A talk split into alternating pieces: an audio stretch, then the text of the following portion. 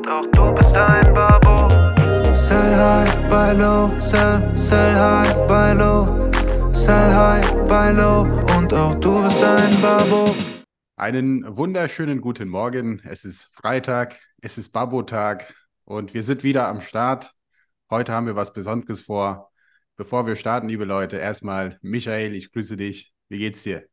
Mir geht's gut. Äh, Ich bin im Homeoffice noch, habe gleich äh, Termin irgendwo im Dreiländereck Uh. äh, und muss dann gleich los. Und äh, wo bist du? Du hast ja Urlaub, oder? Drei Enderleck, das ist doch äh, äh, Eck, nicht Leck. Drei Enderleck, there we go. Drei Ländereck. Das ist zwischen Holland, Belgien, Deutschland. Ah, hier im okay. West. Ist Okay. hier relativ bekannt. Ja, Äh, Ich weiß nicht, ob es noch mehr drei Länderecken gibt, aber äh, ich glaube nicht. Okay. Ja. Kann ja sein, keine Ahnung. Ja, Vielleicht kann die Community was sagen. Äh, ja, ich bin im Urlaub diese und nächste Woche, aber das ist ja kein Grund.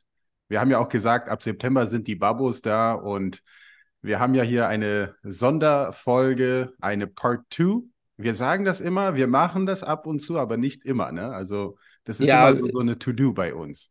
Ja, in der Regel äh, ja, haben wir ja doch verrückterweise so viele Themen, äh, dass wir selten dazu kommen, dann Part 2 zu machen. Äh, aber heute haben wir ein Part 2. Äh, wir gehen nämlich heute, äh, machen wir Part 2 von Warum sollte man eigentlich Aktien haben, was unsere allererste Folge war. Ja. Ja, und äh, das ist schon äh, nostalgisch, weil wir haben jetzt vor dreieinhalb Jahren die erste Folge aufgenommen. Ähm, und das ist schon äh, crazy irgendwo. Ich habe auch was gemacht, was ich sonst nie mache. Äh, Ich äh, habe äh, mir nämlich gestern die alte Folge nochmal reingezogen. Okay. Äh, Ich habe die, äh, also in der Regel ist das so, dass wenn wir Folgen hochladen, wir, also ich weiß nicht, wie es bei dir ist, ich höre die nicht. Ähm, Und nach so zwei, drei, vier Wochen höre ich da mal rein und finde es immer ganz witzig, was wir erzählen, weil äh, dadurch, dass wir nicht äh, skripten, äh, weiß ich dann auch relativ schnell nicht mehr, was wir so erzählt Ja. haben. Äh, Und das war schon crazy, gestern diese erste Folge zu hören. Äh, Und ich sage immer, äh, äh, wir haben noch keine schlecht gealterten Folgen. Ähm, Und die ist auch nicht schlecht gealtert, aber es war ganz witzig, was wir da erzählt haben, weil äh, ich beziehe mich da auf eine ganz äh, äh, heiße Aktie und äh, das ist äh, Gazprom. Ah. Ist schon das so zu hören, äh, so völlig äh, werteneutral ne, von der Bewertung von Gazprom. Wie gesagt, das war Anfang 2020. Äh, Genau. Endrit äh, bezieht sich da auf Microsoft und sagt, ey, wenn Microsoft aus irgendeinem Grund 40% runtergehen würde, will ich sofort rein. Ja. Ähm, ja. Und äh, zwei Wochen später war ja äh, mehr oder minder die Corona-Krise, aber die Microsoft-Aktie hat seitdem keine 40% verloren. Ja, also ich habe dann extra nochmal nachgeschaut. Äh, mit Corona hatte die Microsoft-Aktie so gut wie gar nichts zu tun. Letztes Jahr hat, hat die Microsoft-Aktie relativ stark nachgegeben, aber A, keine 40%, erst recht nicht keine 40% im Vergleich zu dem, wo wir da waren. Mhm. Ähm, und äh, ich habe da in der Folge äh, erklärt, was ein Black Swan ist und habe das mit Fukushima erklärt. Auch ganz witzig, äh, weil zwei Wochen später stand alles auf dem Kopf, äh, mehr oder minder.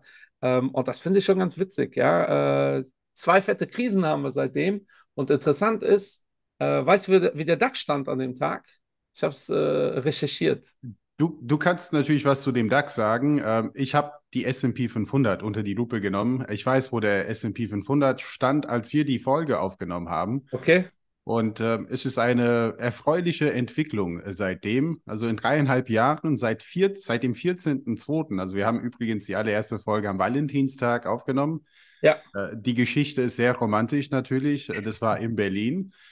Und äh, ja, seitdem sind es 31,7 Prozent in 3,5 Jahren, trotz zwei fette Krisen, wie du sagtest, Corona Richtig. und Ukraine. Ich glaube, da muss man, eigentlich kann man sehr happy sein, oder? Ja, wir haben so viel Zeit investiert in der Folge, um den Leuten zu erklären, dass äh, Zeit doch viel wichtiger ist und dass auf 13 Jahren der DAX noch nie minus und so weiter.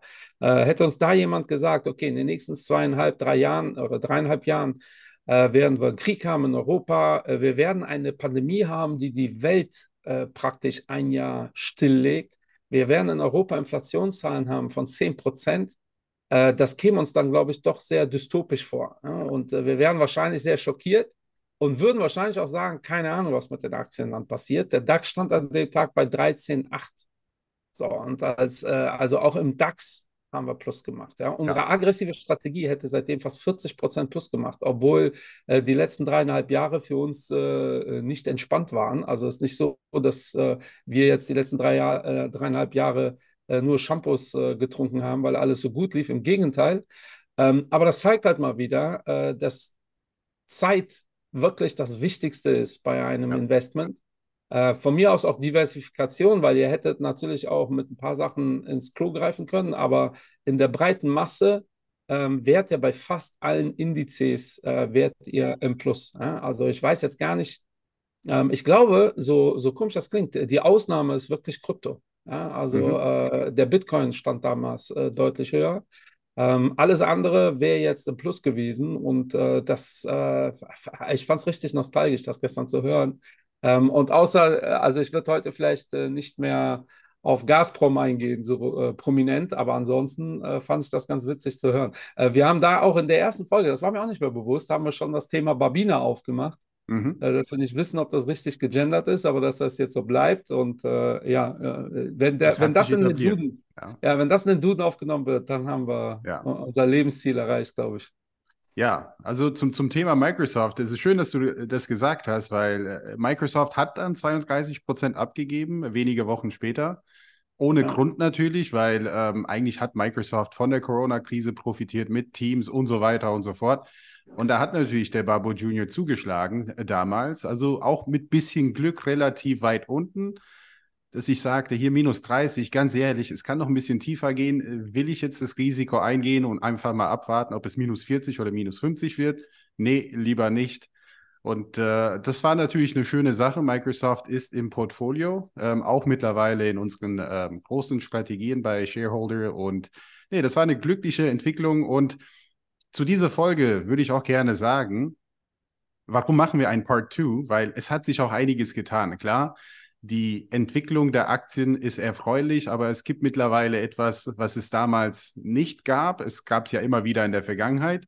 Ich spreche von Zinsen natürlich Richtig, und ja. ich möchte darauf eingehen, ist das jetzt wirklich die, ja, das einzig wahre, die Alternative und deshalb alle sollten jetzt hier auf das risikolose Zins, sage ich mal, investieren und äh, macht das auch Sinn, ja? Was, was macht es mit deinem Vermögen auch langfristig, aber auf die allererste Folge einzugehen, ähm, es ist ja die beliebteste Folge, die wir überhaupt haben, neben aktiv ja, versus ja, passiv. Ja, aktiv versus passiv ist äh, die äh, meistgehörte und genau, aber da kommt genau. direkt die.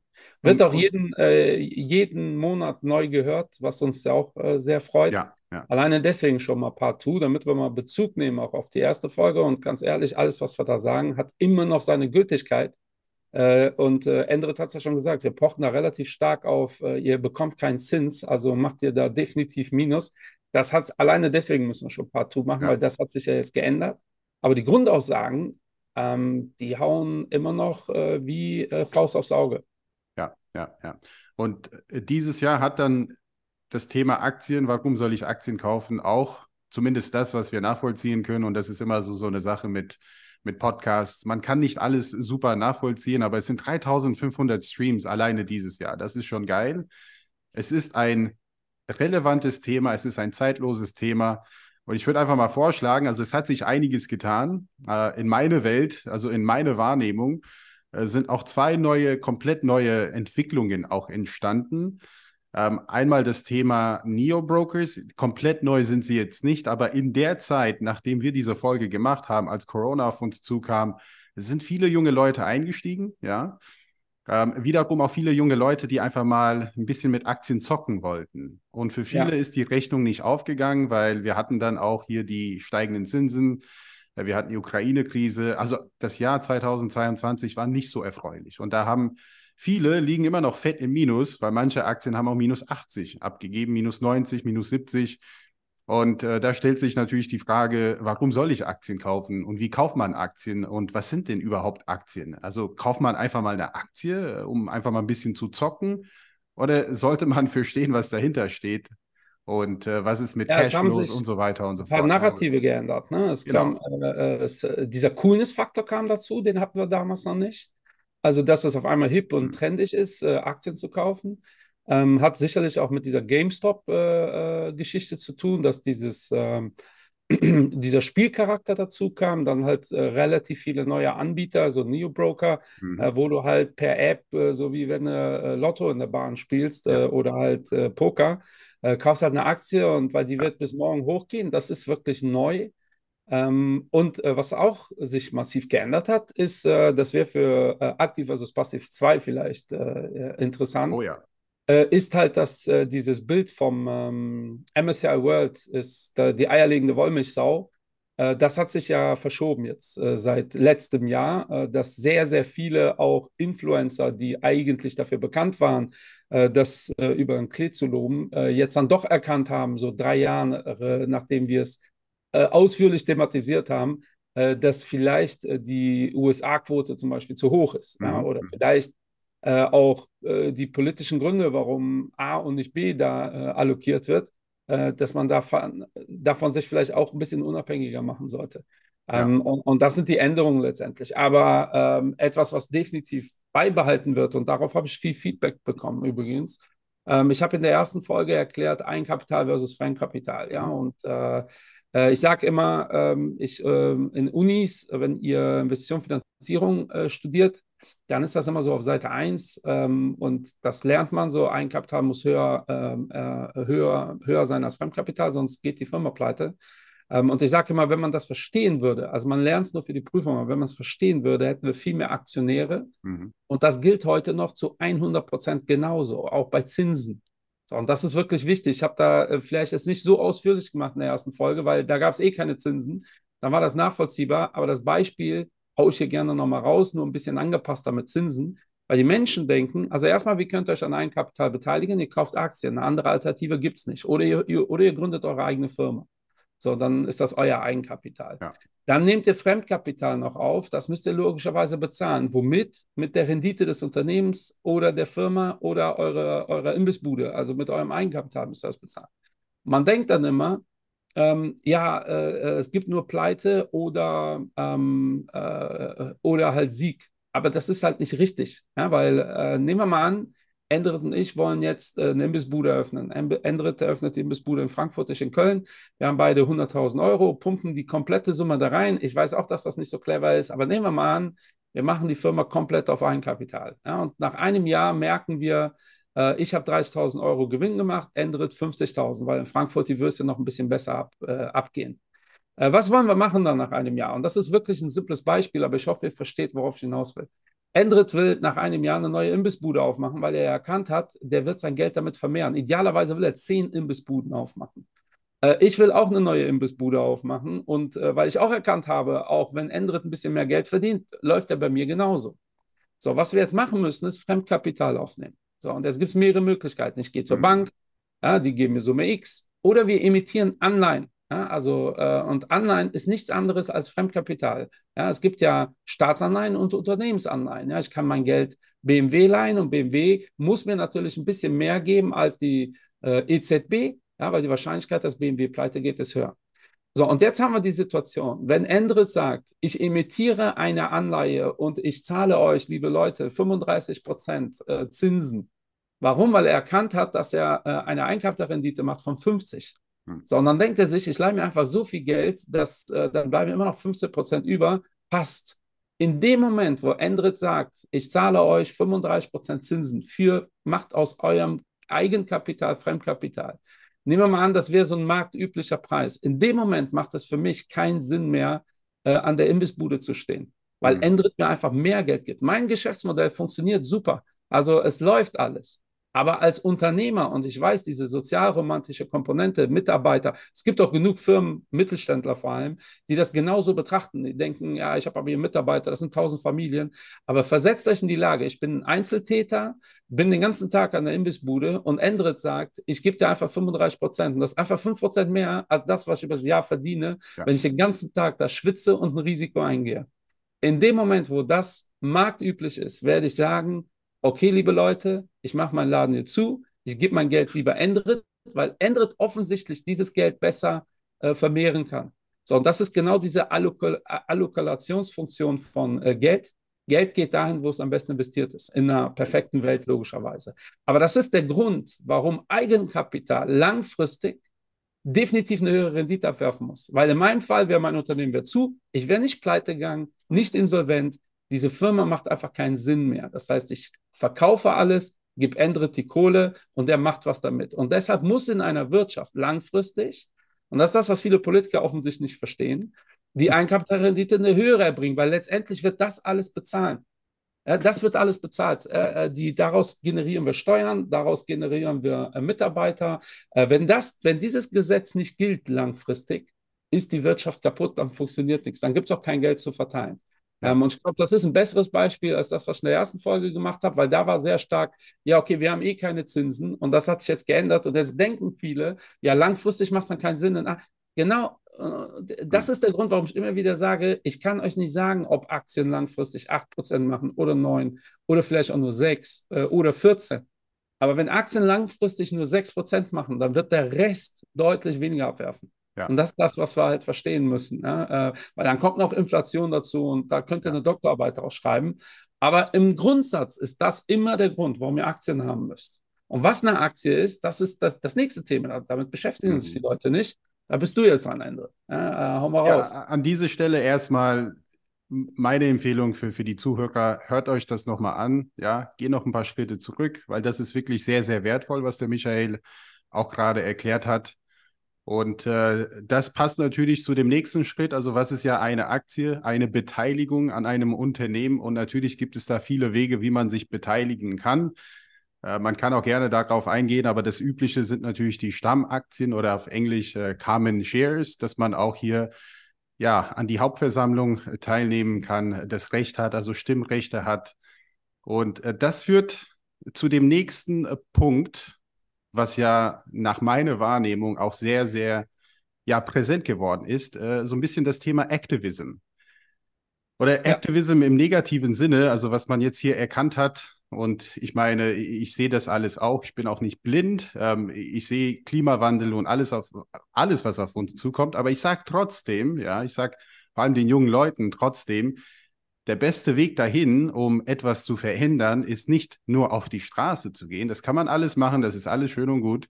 Vielleicht ein, zwei Mal, aber offensichtlich bringt es ja nichts. Äh, der beste Weg dahin ist einfach mal, alle Kapitalisten zu werden, ja, alle sich beteiligen, also wirklich put your money where your mouth is. Also nicht nur auf die Straße zu gehen, aber kauf mal Aktien, kauf mal Stammaktien, geht mal zur Hauptversammlung von Nestle, wenn ihr ein Problem mit Nestle habt, ja. Tut euch zusammen. Offensichtlich gibt es Millionen von euch, ja. Werdet ja, grüne Kapitalisten von mir aus. Aber, klebt euch da fest. Einfach auf die Aktionärsversammlung gehen und sich da auf dem Pult festkleben. Oder? Das ist ähm, gut. Das wäre eine Idee. Also zu Nestle zum Beispiel, wir haben ja eine nachhaltige Strategie für Small Caps und arbeiten da mit äh, Ethos zusammen. Das ist mhm. eine Schweizer äh, oder das ist eine Schweizer Stiftung, die für die Schweizer Pensionskassen das Nachhaltigkeitsthema äh, A analysieren und aber auch auf solche Aktionärsversammlungen gehen. Ähm, und Ethos hat, äh, weil wir nicht in Nestle investiert sind, aber äh, mit der Strategie logischerweise, aber Ethos hat, weil die so viel Geld äh, repräsentieren äh, über die Schweizer Pensionskassen, hat Ethos Nestle dazu gezwungen, ihre Nachhaltigkeitsstrategie zur Abstimmung zu stellen. Ja. Also in der Vergangenheit war es immer so, Nestle hat gesagt, das ist unsere Nachhaltigkeitsstrategie, schönen Abend noch. Und Ethos hat gesagt, nee, so, das geht so nicht. Äh, ihr müsst das zur Abstimmung stellen. Und wenn wir als Aktionäre das nicht cool finden, dann müsst ihr dran arbeiten. Mhm. Ähm, und da, da, hat Ethos die dazu gezwungen. Ja? Und nicht, weil die sich irgendwo festgeklebt haben, sondern weil die A sehr viel Geld repräsentieren ähm, und dann in der Aktionärsversammlung einfach die meisten oder viele äh, Investoren überzeugen konnten. Ähm, und so ist das, wenn wir genug investieren als, als Gesellschaft. Ähm, und das wäre mal ein Move, ne? so eine Art. Äh, äh, äh, äh, hier wie, wie äh, wir investieren jetzt alle in irgendwelche Aktien, weil die 800 Prozent hochgehen. Ne? Wie wäre das denn? Wir kaufen einfach, wir investieren alle in dieselben Firmen. Da geht der Kurs natürlich auch hoch und ja. dann entscheiden wir so, wir, wir machen äh, nur noch nachhaltige Themen. Äh, das wäre doch mal ein Move. Ja? So wie GameStop, nur in einer grünen, genau. mit einem grünen Anstrich. lasst uns alle mhm. Shell kaufen. Ja? Und wenn alle Deutschen Shell-Aktien kaufen, wie verrückt, wir alle auf die Aktionärsversammlung gehen, äh, dann haben wir da was zu kamellen. Dann gehört ja, das, das, das Schöne ist halt. Aber, aber es ist halt eine relativ große Firma, daher schwierig. Also ich, ich möchte das auch ein bisschen ergänzen, weil äh, auch die Firma, wo ich arbeite, aber das ist jetzt wirklich nur meine Meinung, äh, was ich jetzt aktuell vertrete. Wir heißen ja Shareholder Value. Ne? Man muss ja immer zwischen Shareholder und Stakeholder Value ähm, unterscheiden. Äh, die Shareholder sind natürlich verständlich die Aktionäre, die Personen, die halt Aktien besitzen, ob es weniger sind oder viele. Und man spricht oft in unserer Welt davon, wir wollen halt den Gewinn oder halt den Wert, Value von den Shareholders maximieren. Ja. Und das hat natürlich eine negative, ja, negatives Geschmack für die meisten. Denn Stakeholder Value ist natürlich, ja, denke ich jetzt an Coca-Cola, die Aktionäre sind, sind, nun mal die Aktienbesitzer und die Stakeholders sind natürlich auf der anderen Seite die Coca-Cola, ja, die Menschen, die halt Coca-Cola gerne trinken. So, und dann stellt sich natürlich die Frage, äh, da ist viel Zucker und dies und das, das ist nicht im Sinne der Menschheit. So, was ist mit Stakeholder Value? Ja, das ist auch ein wichtiger Punkt. Also in der allerersten Folge habe ich, hab ich genau das gesagt. Es ist meiner Meinung nach ein demokratisches Verfahren. Es lohnt sich definitiv aktiv zu werden, auch mit deinem Geld. Werdet Aktionäre. Ihr könnt ganze Aufsichtsratmitglieder austauschen, wenn ihr wollt. Ja, das ist alles möglich. Ja, es gibt auch Koalitionen zwischen Aktionären, die tun sich zusammen und sagen, jo, ich sehe es ein, du siehst es ein, wir vertreten die gleichen Werte, lass uns mal was verändern. Das klingt alles romantisch, aber das ist ja nichts anderes, was manche Hedgefonds machen, ja? Ja. Das ist auch Activist Investing. Da, da, kommt ja übrigens der negative, äh, diese negative Konnotation von Shareholder, ja. äh, von dem Begriff Shareholder Value, kommt ja daher, dass äh, ursprünglich so 80er Jahre Kapitalismus, du kaufst eine Firma, entlässt die Hälfte der Mitarbeiter und dann äh, hast du Profit gemacht. Genau. Äh, und, und das schwebt ja immer noch so ein äh, bisschen mit, aber das ist ja schon lange vorbei.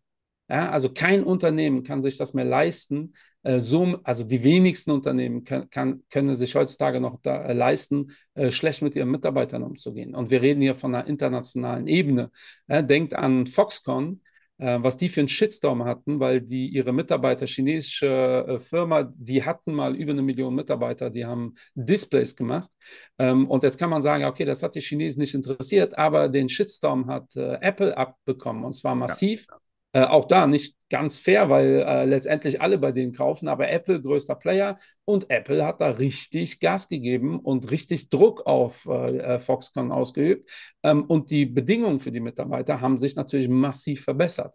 Ähm, also genau diese, äh, die, diese, dieses Bild, da kommt so die Heuschrecke und nimmt alles auseinander. Ich will nicht sagen, dass das total ausgeschlossen ist heute, ähm, aber in der Regel ist das nicht mehr der Fall, weil einfach ähm, nennt es, wie ihr, wie ihr es wollt. Jede Company, jeder Fondsmanager hat so einen Shitstorm-Beauftragten, der sich Gedanken macht, äh, wie kommt das an? Äh, und ich glaube, da sind alle sehr, sehr, sehr vorsichtig mittlerweile. Das gilt für Europa und USA vor allem. Ähm, und da die Unternehmen alle international unterwegs sind, äh, ist das schon wichtig äh, und äh, das ist vorbei. Ja? Und das, im Gegenteil, ja? dieses Activism wird heute mit grünen Investments verbunden. Ja, so Wolf of Wall Street mäßig war Activism war noch ganz andere, äh, äh, war, war noch ein ganz anderes Bild. Ja. Ähm, aber in Deutschland dauert das noch, bis das aus den Köpfen rausgeht. Ja, das ist immer noch diese äh, Heuschreckenbild äh, und dann werden die, die Firmen auseinander geprügelt und es geht nur um die Rendite. Ähm, ich behaupte, es geht sogar nur um die Rendite. Aber heute ist halt das grüne, ökologische, nachhaltige Thema, ist nun mal ein Teil der Rendite der zukünftigen. Ja, keine genau. Rendite ohne Nachhaltigkeit, ja, zumindest äh, im Westen. Genau. Und um die Frage vielleicht nur ganz kurz zu beantworten, äh, was ist jetzt eine Aktie? Also im Grunde genommen, was ist eine Aktie? Also ich habe in letzter Zeit immer wieder Praktikanten bei uns, Schülerpraktikanten vor allem. Und am Anfang war es immer so, man, man fängt ja irg mit irgendwelchen Zahlen zu erklären, was eine Aktie ist. Und man versteht ja auch relativ schnell, es ist noch nicht angekommen. Es sei denn, man begeistert sich schon im Alter von 15, 16, 17 für das Thema Aktien, hat schon ein paar Bücher gelesen, also kann jetzt hier mit Quartalszahlen umgehen. Das ist ja oft nicht der Fall und das erwarten wir auch nicht von, von dem großen Publikum. Im Grunde genommen sage ich immer, also guck, guck einfach mal um dich herum, ja, schau einfach mal all diese Produkte, die es hier gibt. Ne? In der Regel nutzt du sie auch zu Hause, ob im Büro oder in der Schule und frag dich, ja, also hier mit einem Taschenrechner, ne, also Texas Instruments beispielsweise, ne, hab mich, ich habe mich auch gefragt. Ich habe jetzt ein, also ein Taschenrechner, meine Kollegen auch, und dann kommt die nächste Generation, sie werden das auch brauchen, ja. Äh, wer stellt diese Taschenrechner her? Ne? Und dann geht man quasi eine Gedanke nach dem anderen weiter und am Ende des Tages stellt man auch fest, dass oft diese Unternehmen, nicht immer, es gibt viele Unternehmen natürlich, die privat jetzt immer noch äh, gehandelt werden, sind nicht börsengelistet, Aber oft ist es der Fall, dass diese Unternehmen an die Börse gegangen sind, um quasi mehr Kapital zu haben für sich, damit sie arbeiten können. Und da hat man die Möglichkeit, sich an dem Erfolg, aber auch an dem Misserfolg von diesem Unternehmen zu beteiligen. Es gibt beides. Ja, dann muss man am Ende des Tages schauen, sind diese Produkte ja von Qualität, sind diese Produkte gefragt und der Marktsegment, ja, wo diese Produkte sich befinden, steigt er oder ist es ein Markt, der stagniert und im Grunde genommen geht es nur darum, welches Unternehmen hat mehr Anteil, ja. Und wenn man Spannend das versteht. Ist, äh, dein Beispiel, weil Texas Instruments äh, wäre, glaube ich, so ein Kandidat, wo viele jetzt denken, ähm, was, was, sind, was sind Taschenrechner? Ne? Ja, was sind Taschenrechner? mein Sohn arbeitet mit dem iPad und äh, mittlerweile gibt es Schreibprogramme, die die äh, Gleichungen lösen. Ah, das ist schon der Wahnsinn, was da passiert. Ähm, aber äh, das ist schon richtig, was Endrit sagt. Es gibt halt Firmen, die sind nicht gelistet. Da könnt ihr einfach nicht investieren. Punkt. Dann gibt es Firmen, äh, die, äh, äh, da gibt es Aktien, aber die könnt ihr nicht kaufen. Das ist zum Beispiel bei der Firma, wo ich arbeite. Wir sind eine, wir, bei uns gibt es Aktien, die sind aber ausschließlich in Händen der Mitarbeiter. Das kann man mhm. da nicht rein.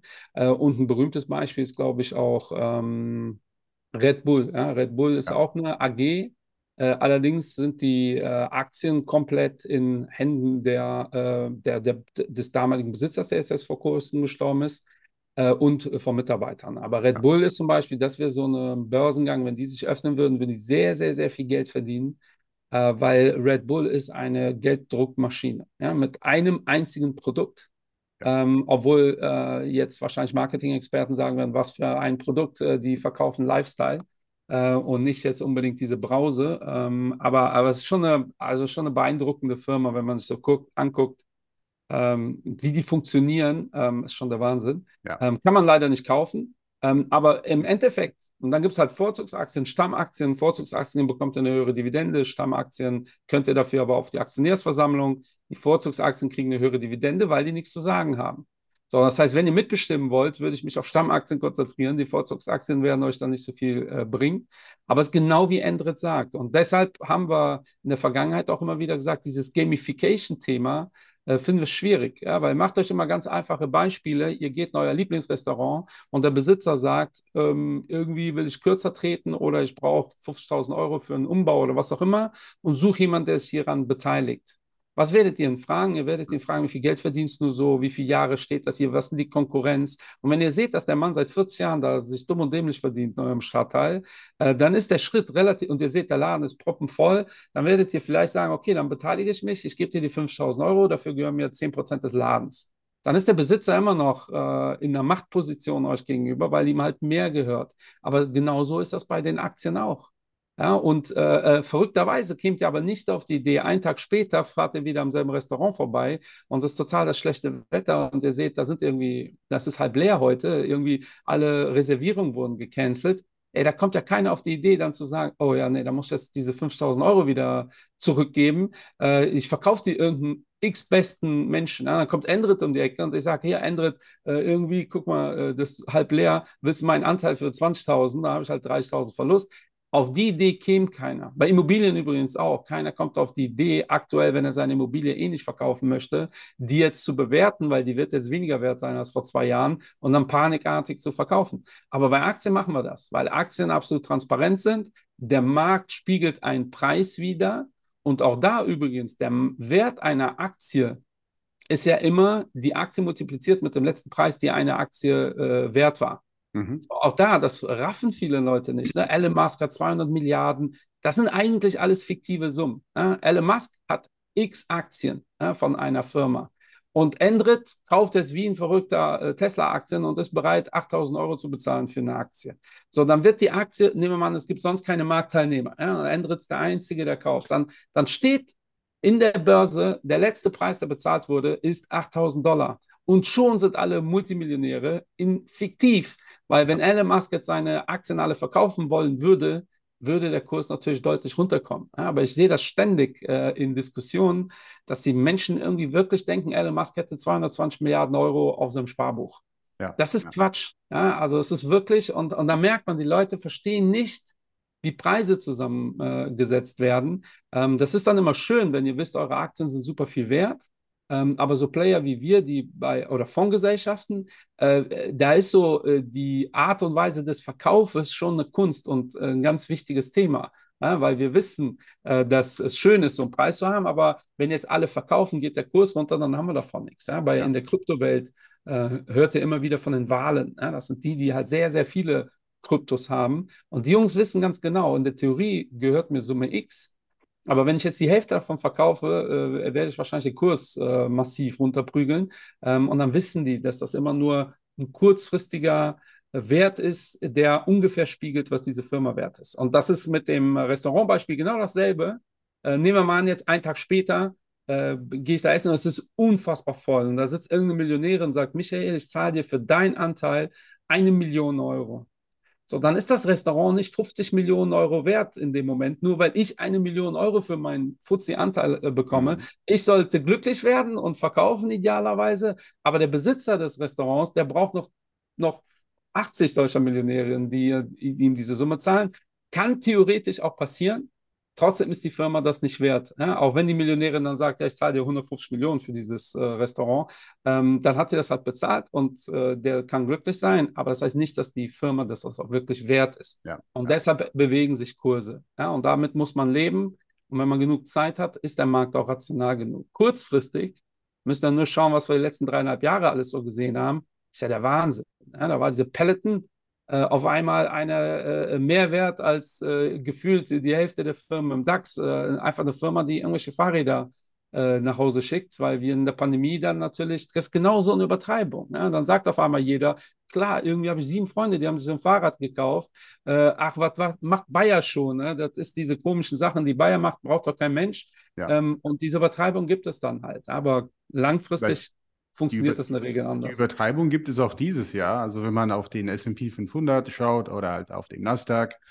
Es sind ja die äh, Infamous Seven, wenn man so will, also wirklich die, äh, ja, die, es sind sieben Unternehmen, die aktuell den Markt tragen. Ähm, ja. Und S&P 500 steht ja natürlich für so ungefähr, es sind knapp über 500 Werte mittlerweile, also Standardwerte aus den USA. Und wenn man bedenkt, was für eine Marktkapitalisierung in dem S&P 500 ist. Also wir reden hier von einer Marktkapitalisierung deutlich, deutlich größer als das äh, GDP von, also äh, BIP von Deutschland. Ne? Und es sind nur sieben Unternehmen, die aktuell den Markt tragen. Und ohne diese sieben Unternehmen, und das, das gilt fast für das ganze Jahr, also dann sind wir mehr oder weniger flat. Und das S&P 500 ja. äh, liegt dieses Jahr schon mit 16, 17 Prozent vorne. Ne? So ist es nicht. Ja, und äh, auch da wieder Überschlag zur Folge aktiv versus passiv.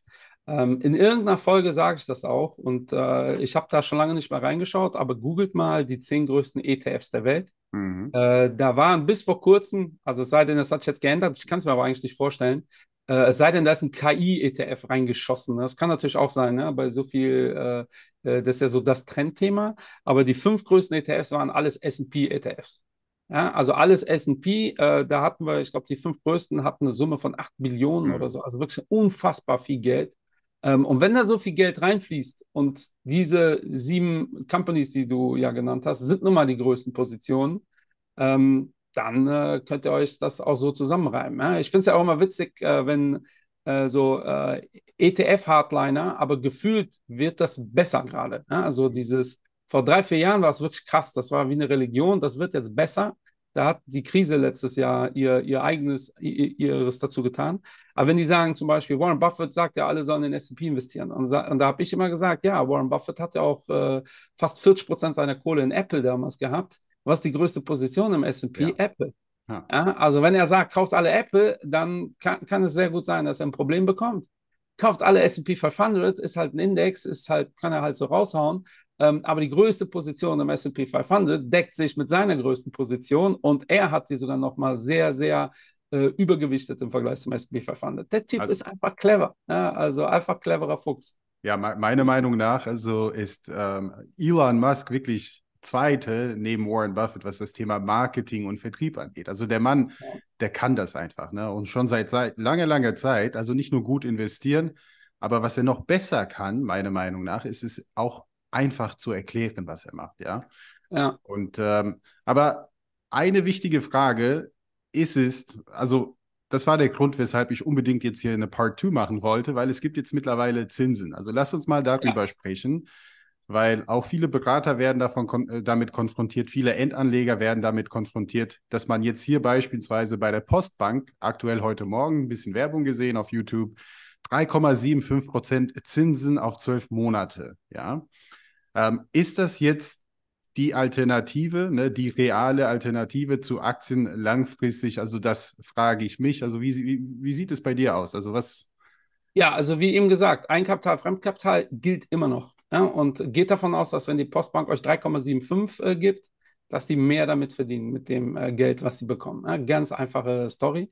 Ähm, 3,75, by the way, kann ich mir kaum vorstellen, dass das auf ein Jahr ist, ja, weil du meinst gerade auf zwölf Monate. Ja. In der Regel steht da 3,75 bis zum Ende des Jahres. Ja, und äh, äh, dann sind 3,75 ist der Jahreszins, wird Genau. euch aber nur bezahlt für die nächsten vier Monate. Also ihr Ja. bekommt keine 3,75. Aber, aber kann auch sein, dass die Postbank wirklich ein, 12-Monats-Angebot rausgehauen hat. Ich meine, das stand zwölf Monate, Ja. ich kann dich jetzt auch hier irren. Ja, also Scha schaut mal gerne rein, weil äh, da habe ich in der Vergangenheit bei Investoren es immer wieder erlebt, dass die Leute total enttäuscht sind. Also Ingdiba bietet gerade 3% zum Beispiel bis zum Jahresende. So, und das sind halt keine, wenn ihr 100.000 Euro investiert, bekommt ihr keine 3.000 Euro Zinsen, ja, sondern äh, 3.000 geteilt durch, jetzt äh, macht einen Dreisatz und rechnet die Monate äh, hoch, die da noch fehlen. Also auf zwölf Monate habe ich so ein Angebot noch nicht gesehen. Ähm, und die Zinsen, auch damit das nicht komisch rüberkommt, ist eine super Sache für Investoren. Ähm, trotzdem ändert sich meiner Meinung nach nichts, ähm, wenn äh, ich sage, äh, wir haben 20, 30 Jahre Zeit zum Investieren, äh, Ja. würde ich gar keine äh, Zinsen mit reinnehmen. Genau aus dem Argument Eigenkapital versus Fremdkapital. Äh, und äh, die erste Folge haben wir ja thematisiert mit, äh, wir machen definitiv jeden Monat Minus. Ähm, das ist ja aktuell ja immer noch der Fall. Also wir hatten letztes Jahr 10% Inflation. Wir sind jetzt dieses Jahr Gott sei Dank runtergekommen, aber wir sind immer noch bei über 3,75. Und das ist natürlich etwas, was die Schmerzen lindert. Und wenn ihr nur ein Jahr Zeit habt, weil ihr eine Immobilie kaufen wollt, weil ihr irgendwas zurückzahlen müsst, ist das eine super Sache und man sollte mit dem Zins arbeiten. Äh, wenn ihr nur vier Jahre Zeit habt, dann solltet ihr so eine Zins-Aktien-Kombination haben. Aber wieder, wenn ihr 20, 30, ich sehe schon, wie die ersten klassischen Lebensversicherungen wieder um die Ecke kommen und äh, sagen, investiert bei uns für die Altersvorsorge, bekommt äh, 3, Komma irgendwas, dann ist das halt, ah, damit werden wir keinen Blumentopf Ja. gewinnen. Ja, und das ist halt, äh, da ändert sich an, an, an, an der Grundaussage, deshalb sage ich ja, wir haben keine Folgen, die schlecht gealtert sind. Wir müssten die jetzt neu machen, um halt die Begrifflichkeiten jetzt nochmal neu zu sortieren. Aber in der Grundaussage äh, bleibt es dabei. Wenn ihr genug Zeit habt, meine Kinder haben immer noch keine Zinsen, ja, weil die immer noch sehr, sehr viel Zeit haben.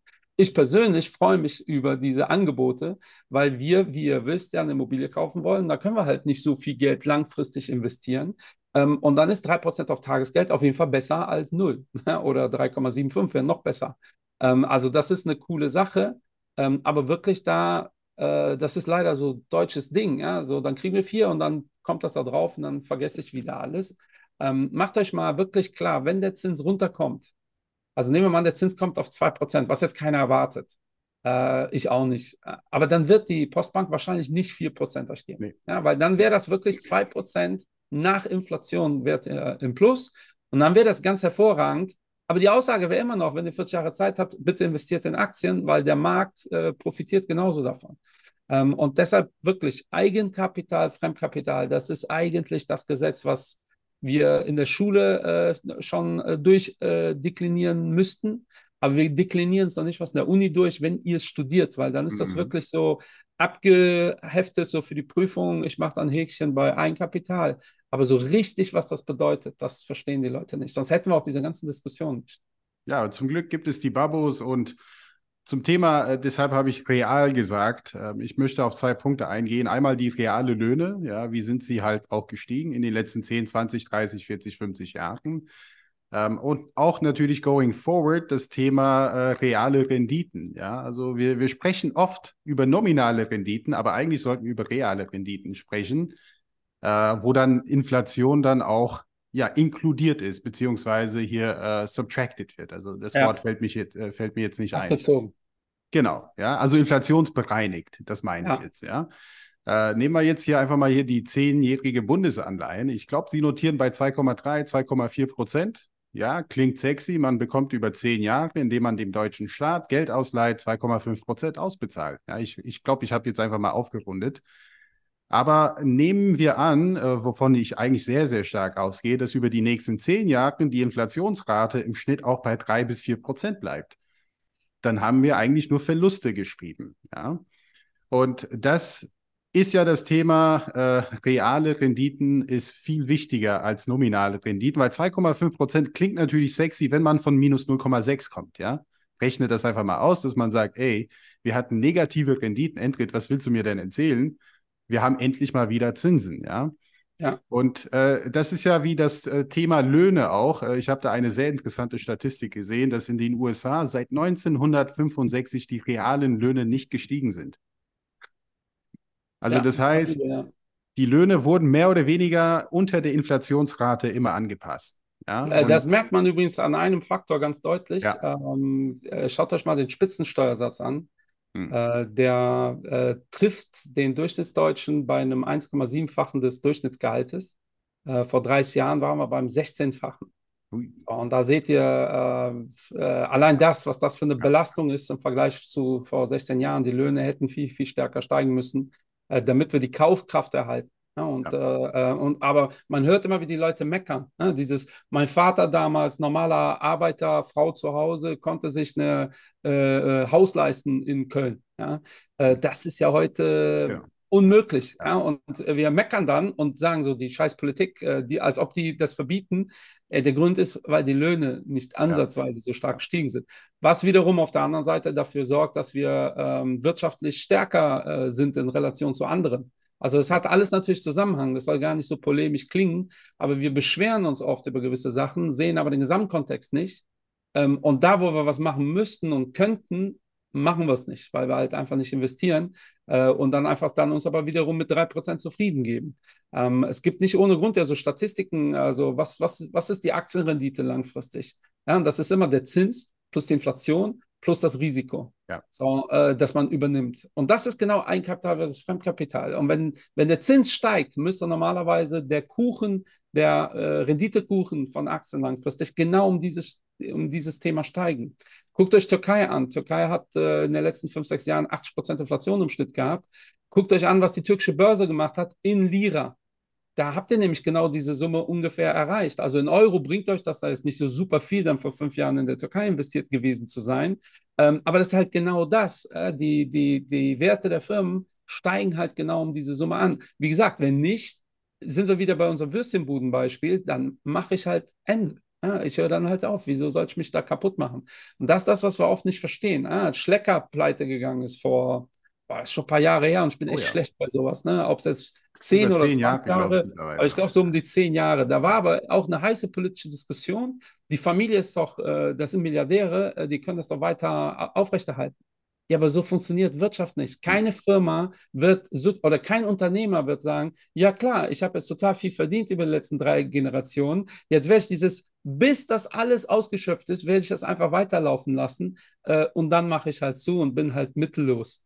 Äh, es ist schön und romantisch, dieses Bild, ähm, und es gibt, glaube ich, echt Ausnahmen, wie ich glaube, dieser, der Krupp-Chef zum Beispiel ist ja so einer, der ja nur in Deutschland produziert. Also es ah. sind nicht alle so, dass die nur auf Zahlen schauen. Mhm. Aber genau dieses, dieses Erwarten, ja, die müssen doch ihr Kapital jetzt auch wieder, das ist, bei einem Angestellten würde keiner sagen, okay, deine Firma kann dir deinen Lohn nicht mehr bezahlen, aber die haben jetzt 17 Jahre deinen Lohn bezahlt, jetzt arbeite da mal weiter, bis du deine Ersparnisse aufgebraucht hast. Ja. Und das ist natürlich ein bisschen makaber, das Vergleichen, Milliardäre versus, aber die Idee ist prinzipiell dieselbe. Ja, also ein Unternehmen äh, und ökonomisch übrigens ist für den Milliardär viel cleverer, dieses Geld woanders dann reinzupumpen, weil dann haben wir wieder in der Wohlschaft, in, der, in unserer Wohlstandsgesellschaft Wohlfahrtseffekte. Und dann haben, und ich weiß, das möchten Linke überhaupt nicht hören, aber dann haben wir alle insgesamt mehr davon. Und ich bin dann nicht so der Ami, du bist ja der Ami, ja? die haben ja diese Triple-Down-Effekt-Mentalität. Ah, wenn der Millionär ist oder Milliardär ist, da wird auch bei mir was bei rumkommen oder bei uns allen, weil er drei Gärtner einstellt oder was auch immer. Ähm, aber genau das sind Wohlfahrtseffekte. Ja? Und das haben die Amis so mit der, mit der Muttermilch aufgenommen. Und bei uns, wir diskutieren ja gerade, äh, wie wir, äh, ob wir die Industrie überhaupt noch brauchen. Ja, doch, wir brauchen die Industrie. Ja, ja. Äh, wir brauchen starke Unternehmen, damit das Ganze hier bezahlt werden kann. Und ich finde es immer wieder erstaunlich, dass man das darauf hinweisen muss. Also eigentlich Ähm, und das ist genau diese Schlecker-Idee. Keine Ahnung, was die Schleckers mit ihrem Geld gemacht haben, aber es macht halt keinen Sinn, in ein Unternehmen dieses Geld zu pumpen, wo die wissen, jeden Monat verbrennen wir einfach Geld. Dann nimm das Geld, äh, pack es woanders hin, äh, dann wird es sich vermehren und wenn sich Geld vermehrt, hat die, äh, hat, haben wir Wohlfahrtseffekte. Ja? Äh, sei also, es über Steuern oder was auch immer. Es gibt da so vieles, was ich ergänzen möchte, aber ähm, ein Punkt, also ein Beispiel, was ich gerne nutze, und das ist ja ein amerikanisches Beispiel, weil wir hatten ja einen Währungswechsel hier und deshalb kommen da viele durcheinander. Wenn ich sage 1965 hier in Deutschland mit D-Mark, dann mache ich das lieber in Dollar.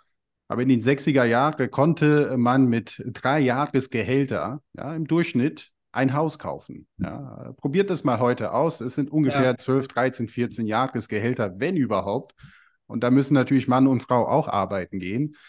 Also die Welt hat sich verändert und auch zu dem, äh, was du sagst, also Schlecker. Ähm, es gibt auch Innovation am Aktienmarkt. Und das ist, also zum einen möchte ich ganz kurz erwähnen, äh, seit 1965, also es ist auch etwas gestiegen. Es gab auch einen Weg, um sein Vermögen zu schützen und zu vermehren. Und das waren ja hier Immobilien, also Vermögenswerte und auch insbesondere Aktien. Also es gibt eine Lösung. Es ist nicht so, dass ich sage, Leute, ist ja alles schlimm. Ja, es gibt eine Lösung, aber diese Lösung will man einfach nicht verstehen. Das, die Lösung ist halt ein bisschen risikoreicher, aber wenn man Zeit mitbringt, dann ist es ja eine gute Lösung. Aber zum Thema Innovation, also ähm, ich werde immer wieder gefragt, äh, eine, eine, eine Grafik, die ich gerne zeige, ist, das kennst du, Michael, was wurde aus einem Dollar seit 1926? Und das sind ja echt verrückte Zahlen. Äh, und jeder sagt, ja, aber das sind die letzten 100 Jahre. Die nächsten 100 Jahre sehen sicherlich nicht so aus. Ich so, ja, kann sein, aber ich gehe stark davon aus, dass wir, wenn über die nächsten 100 Jahre denken, dass wir ähnliche Zahlen sehen werden. Vielleicht nicht 10 Prozent im Schnitt, vielleicht eher 9 oder vielleicht eher 11. Weiß ich jetzt nicht. Aber der Grund dafür ist meiner Meinung nach sehr, sehr einfach. Innovation. Also alleine, wenn man einen Blick auf den S&P 500 wirft. Ja, also einmal wieder die Standardwerte aus den USA. Ich nutze gerne die USA nicht, weil ich dort aufgewachsen bin. Da haben wir den längsten und saubersten Track Record. Ja, und ähm, es sind nicht dieselben 500 Unternehmen. Ja, also es sind ja über 80 Prozent der Unternehmen entweder auf irgendeine Art und Weise entweder pleite gegangen, auf irgendeine Art und Weise gab es eine Fusion, eine Übernahme, wie auch immer, ein Aktiensplit und so weiter und so fort. Und es sind viele neue dazugekommen. Und deshalb Schlecker, und wäre ich jetzt Herr Schlecker und würde dann auch mein Unternehmen auch so sehen, jo, die Nachfrage ist nicht da, der Marktsegment äh, springt, schrumpft, dann wäre ich dumm, einfach mal darauf zu setzen, über die nächsten 10, 20, 30 Jahre, einfach mal auf Dickkopf machen und sagen, nee, das wird funktionieren. Also die Welt dreht sich weiter, es gibt Innovation und viele dieser Unternehmen lassen sich dann über die Börse auch finanzieren und warum nicht ein Teil davon werden? Ja, ja also Vodafone. Innovation. Vodafone zum Beispiel war vorher D2, davor Mannesmann, die kommen aus der Stahlindustrie. Ähm, und durch Fusion, Kooperation ja. ist daraus jetzt ein äh, äh ja, äh, Netzbetreiber geworden, sehr erfolgreicher. Ähm, mhm. und äh, so funktioniert äh, Wirtschaft halt. Ne? Und äh, es hätte, also es bringt halt nichts. Die Diskussionen haben wir halt, aber, und das wird, ist leider auch so ein Modethema. Äh, so, ja, die müssen alle stärker versteuert werden und äh, Verstaatlichung und äh, dass die Politik entscheidet, was passiert. Also ich finde ja auch Nachhaltigkeit ist eine der wichtigsten Herausforderungen, die wir haben. Ja. Äh, aber jetzt schon zu entscheiden, was verboten, also zum Beispiel äh, die, die, deutschen Autohersteller sollen ja dann ab 30, 35 keine, ähm, keine, keine Autos mehr produzieren, äh, die nicht elektrisch sind. So. Und äh, Shell hat jetzt schon angekündigt, dass die seit äh, ab 2035 dann in Deutschland die Tankstellen wahrscheinlich nicht mehr betreiben. Mhm. Ähm, egal wie wir es drehen, ob, ob, äh, ob es nur noch Elektroautos produziert werden oder nicht, es wird definitiv Autos geben, die immer noch fossil fahren zu dem Zeitpunkt. Und sei es einfach eine Schicht, die sich keine Elektroautos leisten kann. So, und wenn, äh, nehmen wir mal einen Worst Case, können die alle nicht mehr tanken oder es gibt nur noch zwei Tanken, so gefühlt. Ähm, überlegt euch mal, was hier los ist. Und das, so funktioniert Wirtschaft in der Regel nicht. Ja, durch äh, so ein Mastermind entscheidet, weil da sind wir nicht in der äh, äh, in der freien Marktwirtschaft, da sind wir in anderen äh, Bereichen, die alle gescheitert sind in der Vergangenheit. Und äh, ich finde es erstaunlich, dass wir aber immer wieder abfallen in diese äh, Richtung, ähm, weil es funktioniert langfristig nicht. Ja? Auch Unternehmen müssen äh, Gelder verdienen für schwere Zeiten. Klingt auch blöd, aber die amerikanische Autozulieferindustrie verlangt gerade 40 Prozent mehr Gehalt. So, und äh, das gehört nochmal für einen Unternehmer dazu, sich auch darüber Gedanken zu machen. Und äh, also da bin ich wirklich da, der Freund von, der Staat soll natürlich äh, Einfluss nehmen, ähm, aber wir müssen grundsätzliche Sachen ändern. Ja? Sozialsysteme, ne? jetzt ist ja auch gerade wieder in den Medien, äh, äh, wir zahlen für die äh, Krankenkasse zum ersten Mal, als äh, wenn ihr am Maximum seid, äh, über 1000 Euro. Mhm. das ist schon der Wahnsinn, vor allem wenn man sich bedenkt, dass das halt und da müsst ihr euch nur mit Experten unterhalten. Das reicht halt vorne und hinten nicht. Hm. Nur wir ziehen das halt immer weiter, obwohl wir wissen, es funktioniert nicht. Unser Rentensystem ist kaputt. Ähm, und jetzt hat Friedrich Merz äh, oder die CDU, nicht Friedrich Merz äh, selbst, aber auch er hat jetzt äh, in dasselbe Horn geblasen, dass so eine Aktienrente ja spekulativ ist. Ich denke, ja, dann macht einfach so weiter, wie wir es in den letzten 40 Jahren gemacht haben. Ähm, es ist eine Katastrophe, die da auf uns zukommt. Ja, und eigentlich müssten wir uns auch da festkleben vor den gesetzlichen Rentenversicherungsgebäuden äh, weil das funktioniert vorne und hinten nicht. Und aber irgendwie, ähm, und, und das heißt jetzt nicht, dass das wichtiger ist als Klima oder wie auch immer, aber das ist Fakt. Das ist genauso Fakt wie das Klimathema, äh, dass viele Menschen im Alter keine Ahnung haben, wie, wie ihre Miete zahlen können. Ähm, und die Gesellschaft irgendwann kippt das.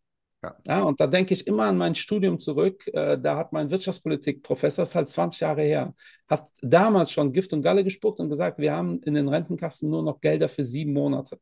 Bedeutet, wenn wir einen Krieg haben oder sonstiges, können wir sieben Monate die, die Renten bezahlen, dann ist vorbei. Jetzt, ja, also 20 Jahre später, zahlen wir jährlich 100 Milliarden Euro Steuergelder in die Rentenkassen, weil das mhm. Geld halt nicht reicht. So, und äh, ihr hört dann aber immer wieder von irgendwelchen, doch, das Geld reicht, wir müssen nur die Beamten damit rein. Das Geld reicht nicht, weil auch die Beamten, dann kommt ein bisschen Geld rein, aber noch viel mehr fließt raus, als reinkommt. Ja, dazu äh, kommt natürlich äh, das Flüchtlingsthema, auch das, die, die Menschen, die reinkommen, haben einen Versorgungsanspruch irgendwann. Es ist, nichts ist for free. Ja, und eigentlich muss wirklich einiges reformiert werden. Ähm, da passiert aber noch viel zu wenig, äh, weil wir so im, im, im Grunde im Big Picture viel zu selten betrachten. Ja, und äh, äh, es, ich weiß jetzt auch nicht, was die Lösungen sind, ähm, aber ein Umlageverfahren umzuwandeln in ein Verfahren, äh, wo das Geld halt Zeit hat, um zu arbeiten, äh, wäre schon mal ganz clever, weil ich glaube, Albert Einstein hat ja schon gesagt, Zins ist Zins ist achte Weltwunder oder sowas. Ähm, und genau davon profitieren wir nicht in diesem System. Ja, ja, und, ja. Aber irgendwie, auch in der jetzigen Regierung, ist das jetzt nicht das Thema. Wir sind irgendwie, glaube ich, ganz froh. Das Thema Klima ist etwas, ähm, äh, was so medial total wichtig ist. Ähm, dann äh, ist das ein Thema, wo wir die Stellschrauben anziehen können, aber die Ergebnisse kannst du schön in die Zukunft äh, projizieren. Ne? So, ah, das sieht man dann erst in 30 Jahren. Äh, bei sowas wie äh, einer Aktienrente wird es ja täglich sehen können, wie gut äh, das Ganze läuft und wie gut nicht.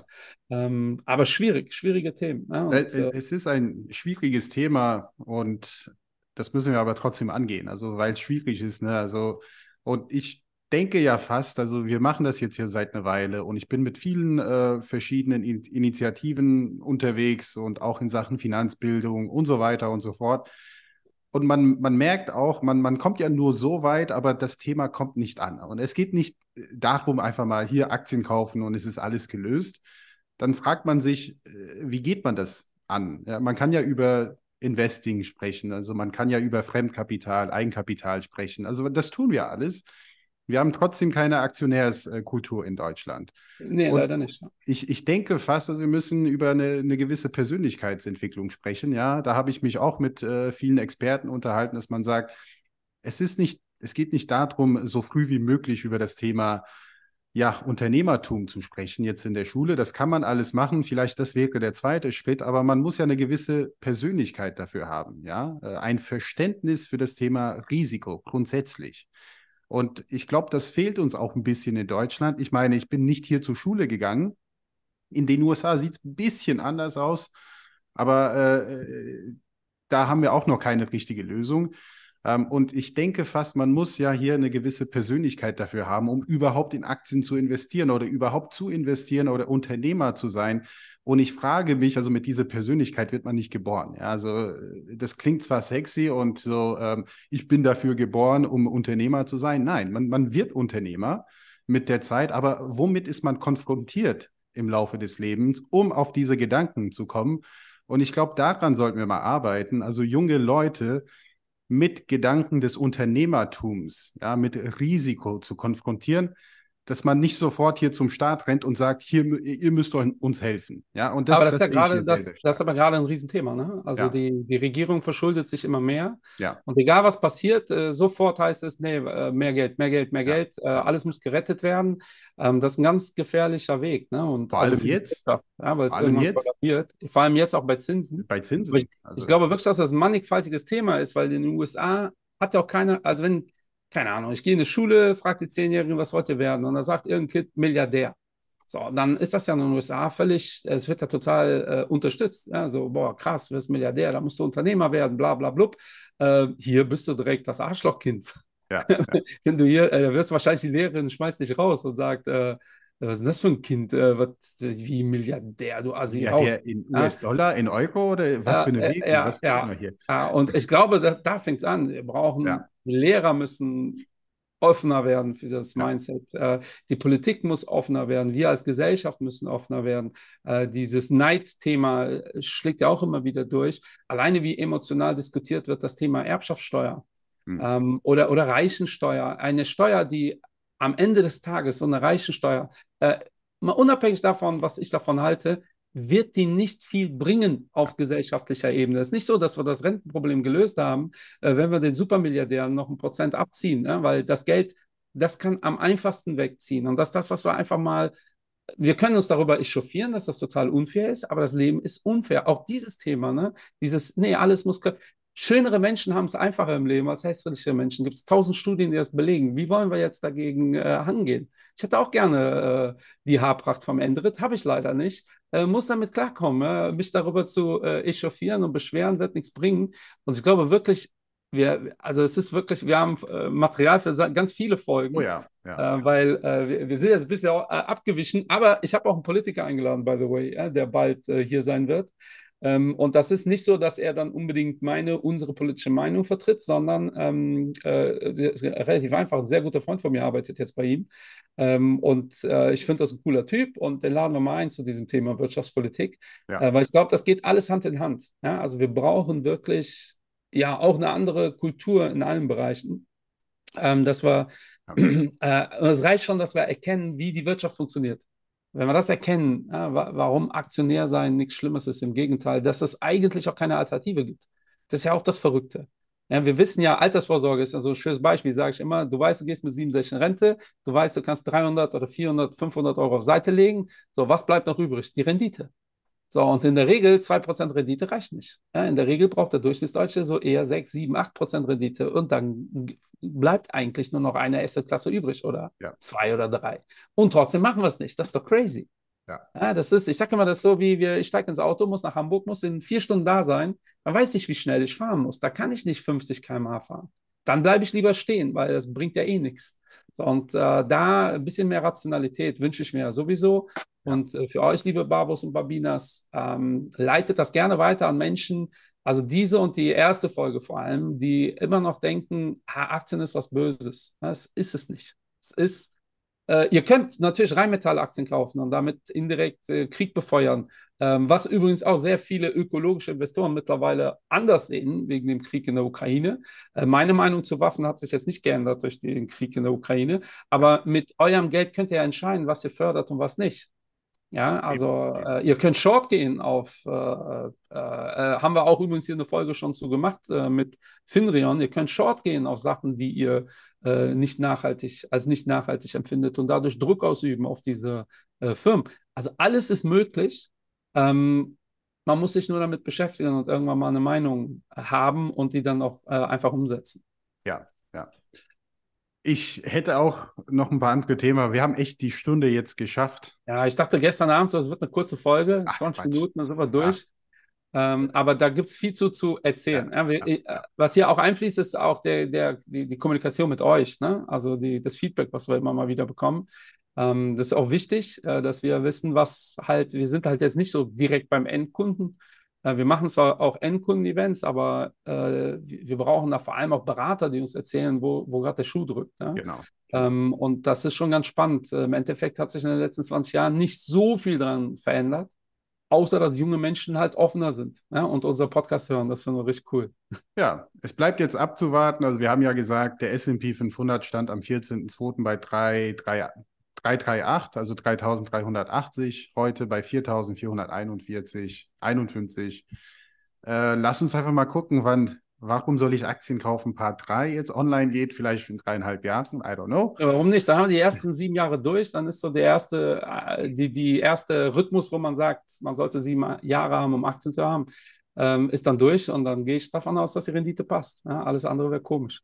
Also deshalb, äh, in dreieinhalb Jahren gibt es dann die nächste Folge und meine einzige Frage für euch, für das Publikum, und das gibt es auch bei mir in jedem Vortrag, wenn ich zeige, auch unser Fonds hat im Schnitt 7, 8 Prozent gemacht in den letzten zehn Jahren und man hätte sein Vermögen ein bisschen mehr als verdoppelt. Die einzige Frage ist für mich, wer hat jetzt hier in den letzten zehn Jahren sein Vermögen verdoppelt, weil der Markt das hergibt? Und die wenigsten zeigen mal mit der Hand. Und das finde ich natürlich schade. Und heute ist auch eine gute Gelegenheit, damit zu starten. Ähm, ich hoffe, wir haben euch ein bisschen motiviert, aber macht eure Hausaufgaben. Und alles, was hier in dieser Folge erzählt worden ist, es ist ja keine Anlageempfehlung, das dürfen die Babos nicht. Ja, das, ich glaube, das müssen wir immer wieder sagen, Michael. Ja, wir haben Weil, auch keine Anlageempfehlung äh, gegeben. Wir haben gesagt, werdet aktiv. Ja, werdet aktiv. So Achte es. natürlich auf, wie ihr in den Markt geht, aber dazu haben wir einige Folgen gemacht. Hört euch oh einfach oh, ja. alle Folgen an, dann seid ihr wie versprochen an Day One, seid ihr äh, Investment Babos und Investment Babinas. Von meiner Seite war es das. Wir sehen uns nächste Woche wieder. Lieben Gruß. Ja, bis nächste Woche, liebe Leute, mit Babo sprechen Börse. Cheerio, schönes Wochenende. Und auch du bist ein Babo. Sell high, buy low, sell, sell high, buy low. Sell high, buy low. Und auch du bist ein Babo.